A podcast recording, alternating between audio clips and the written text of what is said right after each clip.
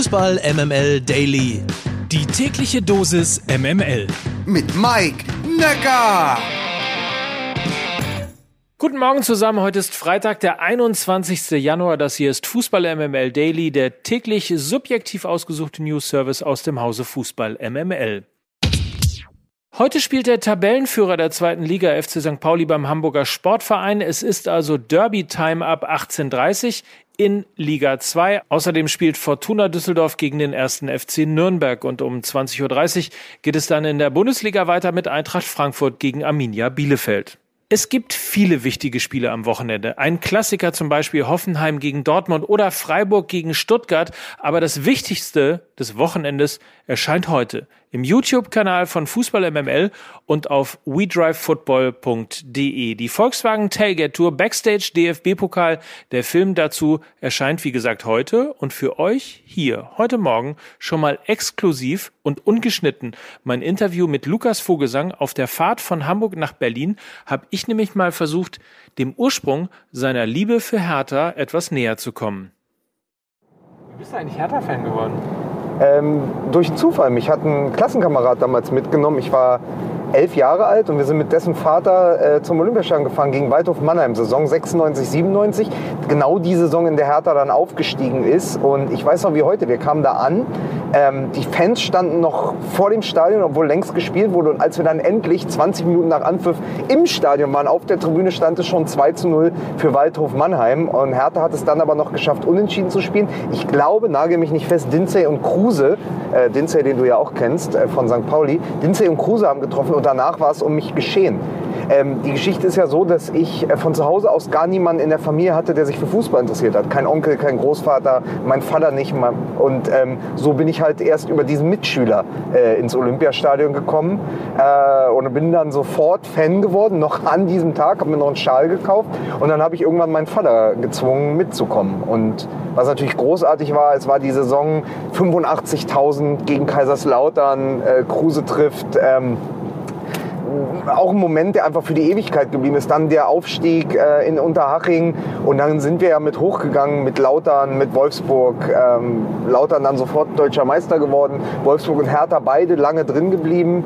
Ähm, Hertha dann erst Jahre später abgestiegen, aber so diese Jahre waren ganz fantastisch. Also ähm, von 96, 97 Aufstieg, dann Klassenerhalt, dann für die Champions League qualifiziert, dann pa Paule Beinlich, Sebastian Deißler. Das waren eben ganz fantastische Jahre. Es ist so ein bisschen wie, wenn man in den letzten Jahren äh, zum Beispiel Eintracht Frankfurt-Fan geworden wäre als neun- oder zehnjähriger und dann durch den, durch den Pokalsieg äh, einfach bei diesem Verein bleibt. Man ist da sehr verwöhnt gewesen als Hertha-Fan, weil diese Dieter Höhnes-Jahre, zumindest so zwischen 97 und ja, sagen wir mal so 2005, die waren schon echt großartig. Das Einzige, was uns gefehlt hat am Ende, war 2009 äh, diese verpasste Meisterschaft. Hätten wir die gewonnen, wäre der Verein, glaube ich, heute ein anderer. Krass. Schon irre, dass irgendwie am Ende ist dann doch immer ein Stadionbesuch, ne? der einen zum Fan werden lässt. Also Finger weg von der Konsole.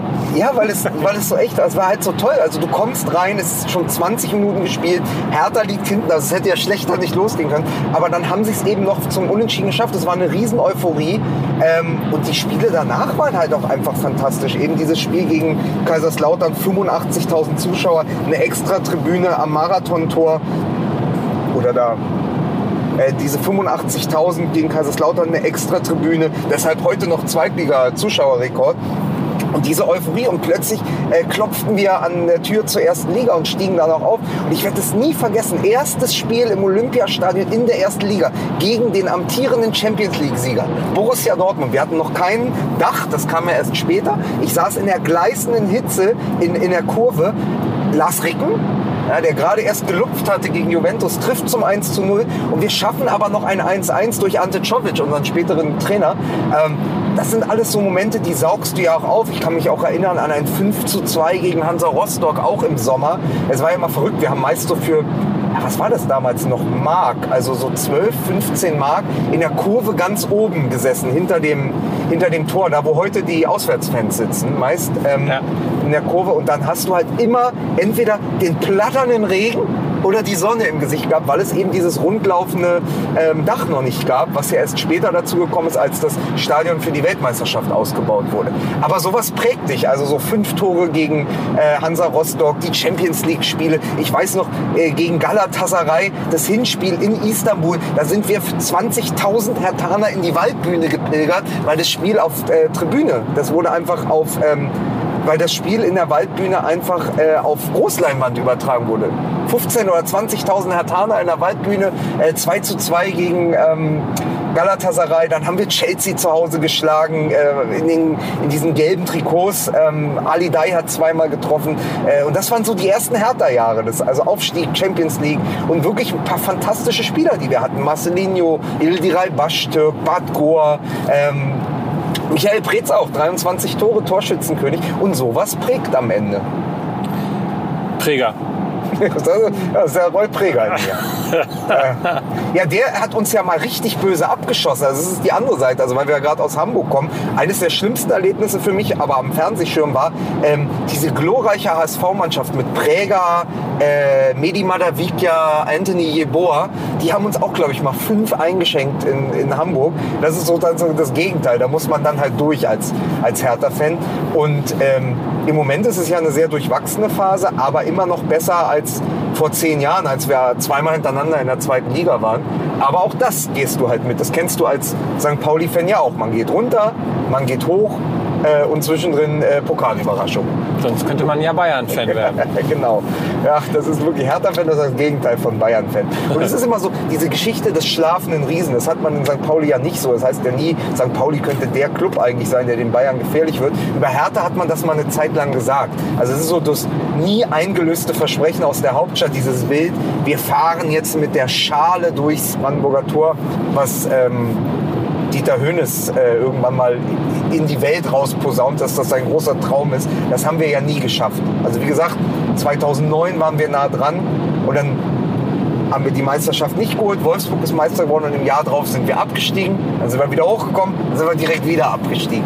So, aber da, auch das prägt und auch deshalb bin ich immer noch Hertha-Fan. Dieser Verein ist halt alles nur eines nicht irgendwie normal. Das Derby hat ja auch deshalb eine Brisanz, weil Hertha ja eigentlich irgendwie größer ist als Union. Aber Union seit einiger Zeit sportlich deutlich erfolgreicher als Hertha. Wie sehr wurmt einen das auch in der, in der Rivalität? Also ich war, ich war bei Union, als sie noch in der dritten Liga gespielt haben und später in der zweiten. Ähm, und habe mir das da mal angeguckt. Jetzt sind sie in der ersten, sie sind im Moment äh, im zweiten Jahr in Folge vor uns und haben uns auch links überholt, was die Mitglieder angeht. Also ich glaube, das war der erste Tiefschlag für uns, wo wir wirklich gemerkt haben, wir sind ähm, von den Zahlen her nicht mehr der größte Club in Berlin, aber wir sind natürlich vom Standing her, von dem, wie man gesehen wird, immer noch äh, der Hauptstadtclub. Und es geht jetzt darum, äh, so ein bisschen ist das ja auch eine Chance. Also so wie die Bayern irgendwann mal auf die Rivalität mit Dortmund reagiert haben und dadurch so groß sind, wie sie es heute sein können. Ähm, das war ja ein Reflex auf, auf dieses so gekitzelt zu werden von Borussia Dortmund. Habe ich so das Gefühl, Union kitzelt härter gerade. Wir müssen eine Antwort finden, wir müssen uns neu aufstellen, wir müssen besser werden, wir müssen besser arbeiten. Deswegen finde ich diese Rivalität eigentlich sehr gesund. Kann man die eigentlich beschreiben, die ähm, Rivalität zwischen Hertha und Union? Ist das, also wenn man jetzt das mal aus der, aus der Fansicht betrachtet, ist das Verachtung oder? Also, ist, also ich sage immer, äh, zum Spiel nach Leipzig bin ich schneller, als dass ich mit der Bahn nach Köpenick komme. Also als Spandauer, äh, das heißt ja immer Spandau bei Berlin oder Spandauer sind keine Berliner, aber für mich ist es so, ähm, dieser, dieser ja doch dann so hingerotzte Spruch, Herr Thaner kommen aus Berlin, Unioner kommen aus Köpenick. Ähm, das ist ja schon so ein bisschen Wahrheit. Also wir sehen uns, glaube ich, schon so als Berliner und was die dann in Köpenick machen, ist uns relativ egal, äh, weil das dann irgendwie doch exterritorial ist. Haben die eigentlich einen Spieler, äh, der Hauptmann heißt? Das wäre so lustig. der Hauptmann.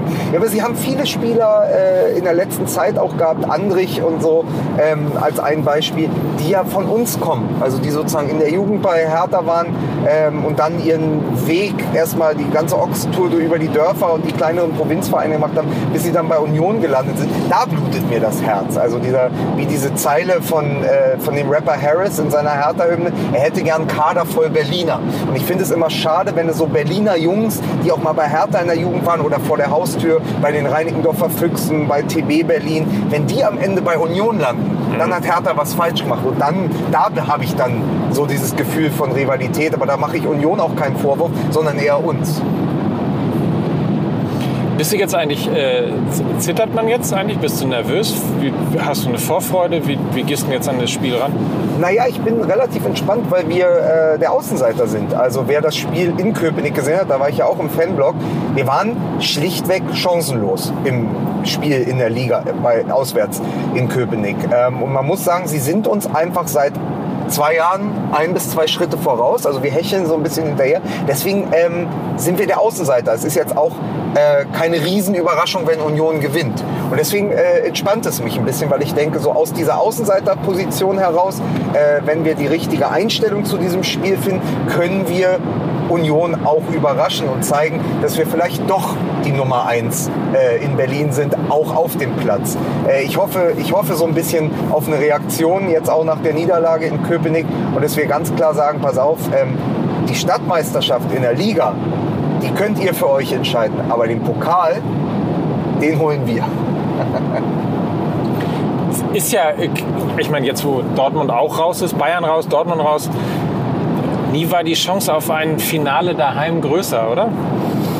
Ja, aber wenn ich so die Liga sehe, es sind ja so ein paar Gegner, also wir haben gerade, wenn Mainz noch drin ist, Mainz hat uns gerade 4-0 zu Hause geschlagen. Also ich würde sagen, Leipzig, die haben uns 6-0 zu Hause geschlagen. Also sind ziemliche Brocken aus härter Sicht, aber trotzdem so ein bisschen dieses Gefühl, ey, wenn nicht jetzt, wann dann? Also das ist die Saison. Wenn du es noch mal schaffen willst, wie gesagt, wir standen ja vor ein paar Jahren schon mal im Halbfinale gegen Borussia Dortmund, ähm, haben dann 3-0 verloren zu Hause. Ich war im Stadion.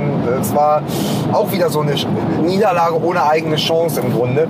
Ähm, aber wenn du jetzt denkst, die Bayern draußen, Dortmund draußen, ey komm, diesmal ist doch der Weg frei. Also die, es ist ja immer so, es bleibt ja die Hoffnung, dann wirklich doch mal ein Finale daheim zu haben. Kann dich beruhigen, Mainz ist auch draußen. Ach ja, stimmt. Bochum hat das ja noch gedreht. Ja, pass auf, da ist so äh, Bayern raus, Dortmund raus, da ist jetzt vielleicht noch Bochum oder Leipzig, so ist ja alles. Also im Pokal ist ja alles möglich, aber trotzdem glaube ich, ähm, die Chance war noch nie so groß in den letzten Jahren wie jetzt in dieser Pokalsaison. Äh, deswegen hoffe ich, dass wir Union schlagen und dann, dann ist es halt wirklich Pokal. Dann ab dem Viertelfinale ist alles möglich. Hat der Pokal eigentlich seine eigenen Gesetze? Ja, in Berlin irgendwie nicht. Aber der Pokal, hat sein, der Pokal hat sein eigenes Stadion und wir stehen immer im Vorgarten und müssen gucken, wie äh, die Welt zu Gast äh, bei Freunden ist. Also, weißt du, du guckst, als Berliner stehst du immer da, dann sind die Schwarz-Gelben am Klops, am Europacenter, dann laufen die Bayern-Fans, zertrampeln uns äh, den Rasen, ja, kommen, kommen zu uns, machen uns den Rasen kaputt und nehmen noch das Konfetti und den Pokal weg und wir gucken immer in die Röhre. Also du musst dir vorstellen, die, die latschen ja wirklich da durch die Villengegenden, da wohnen überall Hertha-Fans und wir können immer nur winken. Paul Dardai wohnt da übrigens auch. Und wir können immer nur freundlich winken und sagen, schön, dass Sie zu Besuch sind einmal im Jahr in der Stadt. liebe Dortmunder, liebe Bayern oder zu, zuletzt ja auch Leverkusener, Leipziger. Äh, danke und auf Wiedersehen. Und nächstes Jahr versuchen wir es wieder. Das ist schon ermüdend und auch immer wieder enttäuschend. Und wenn man dann noch darüber nachdenkt, dass der Gastgeber, also ich meine, das Pokalfinale findet seit den 80ern in Berlin statt und dass der Gastgeber im Grunde, also wir, nur einmal überhaupt im Finale war und dann mit der zweiten Mannschaft, da ist es schon eine sonderbare Geschichte. Schweinerei. Aber wenn die Bubis das mal geholt hätten damals, ne?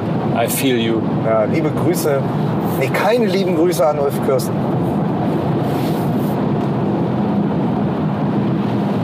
Aber im Grunde muss man halt auch sagen, war hat ja diese, dieser, dieser sagen, trotzdem Pokaltriumph der Hertha-Bubis, war so ein bisschen das Fundament für den Aufstieg vier Jahre später, weil ja viele von denen dann natürlich auch bei uns in der Mannschaft war, die, die es geschafft hat, dann äh, über den dritten Platz in der zweiten Liga in die Bundesliga aufzusteigen. Also das ist schon eng miteinander verbunden. Deswegen sage ich ja, sehr gute Jahre. 93 die Hertha-Bubis, 97 der Aufstieg, dann die Champions League-Saison. Herrliche Zeiten. Ich hoffe, wir können daran irgendwann wieder anknüpfen. Und das Schlimmste ist ja eh, dass die Unioner jetzt in der Europa League spielen und dann bei uns im Olympiastadion. weil sie in der alten Fürsterei ja nicht ran dürfen. Dann kommen 5000 Unioner und haben dann so einen, so einen roten Fanblock im Olympiastadion. Das ist auch äh, sonderbar anzuschauen. Könnt ihr den Pokal gewinnen, dann seid ihr ja auch in Europa. Es ist der, Kür der Weg nach Berlin ist der kürzeste Weg nach Europa. So. Der ganze Film, wie gesagt, heute bei wedrivefootball.de. Den genauen Start erfahrt ihr bei uns in den Social Media Kanälen. Das war's für heute. Habt ein feines Wochenende. Viel Spaß beim Fußball mit dem Film und bis Montag. Mike Nöcker für Fußball MML.